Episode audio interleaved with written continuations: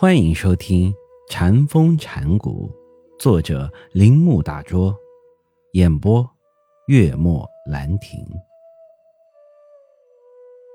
因此，要真正的把握具有悠久历史的宗教结构，最好的办法是把宗教的创始者和他的经验分开，并将创始者看成经验发展过程中的一个。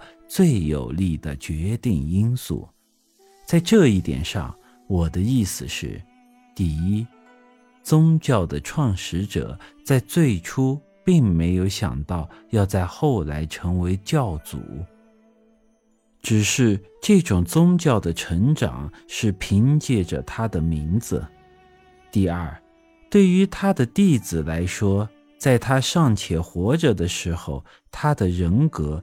并没有被当作独立于他的体验之外。第三，教主的人格本质在弟子们心中潜移默化的产生作用的东西，是在他死后而极其强烈的显露出来的。第四，教主的人格在弟子的心中。成为巨大的影响力，以至于他的人格成为他的体验的核心，也就是说，后者成为前者意义上的解释。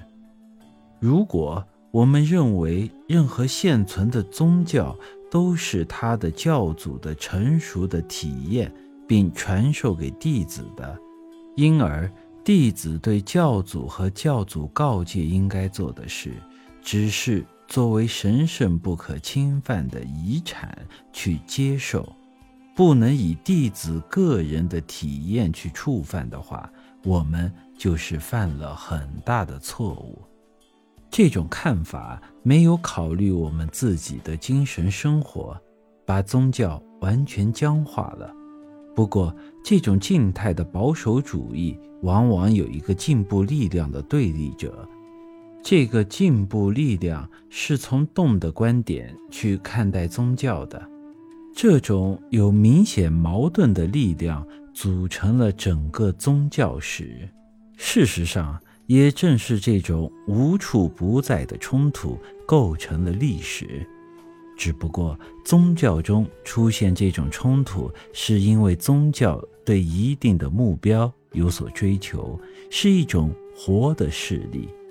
他慢慢地挖掘出原始宗教中所隐匿的含义，以一种始料不及的方法使其更加丰富。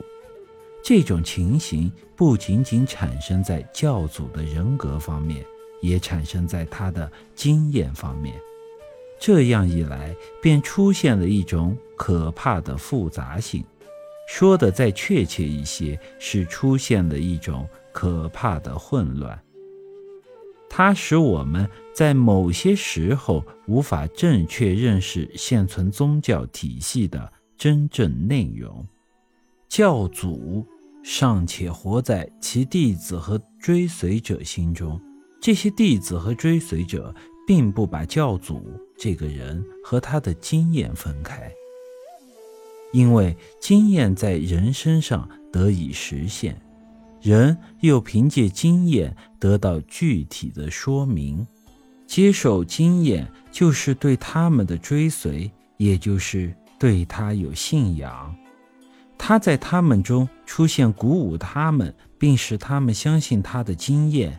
也许他们并没有完完全全地领会他的经验，但是他那令人信服的表现经验的方法，足以。给他们留下深刻的印象，并使他们丝毫不会怀疑其真实性和永久的价值。只要他活在他们中间，同他们说话，他们就会关注他和他的经验。即使他们独自境外并默思他的教理时，他的影子也会出现在他们的心中。反过来。如果他本人庄严而深刻的人格不再使他们看见时，情形就有所不同了。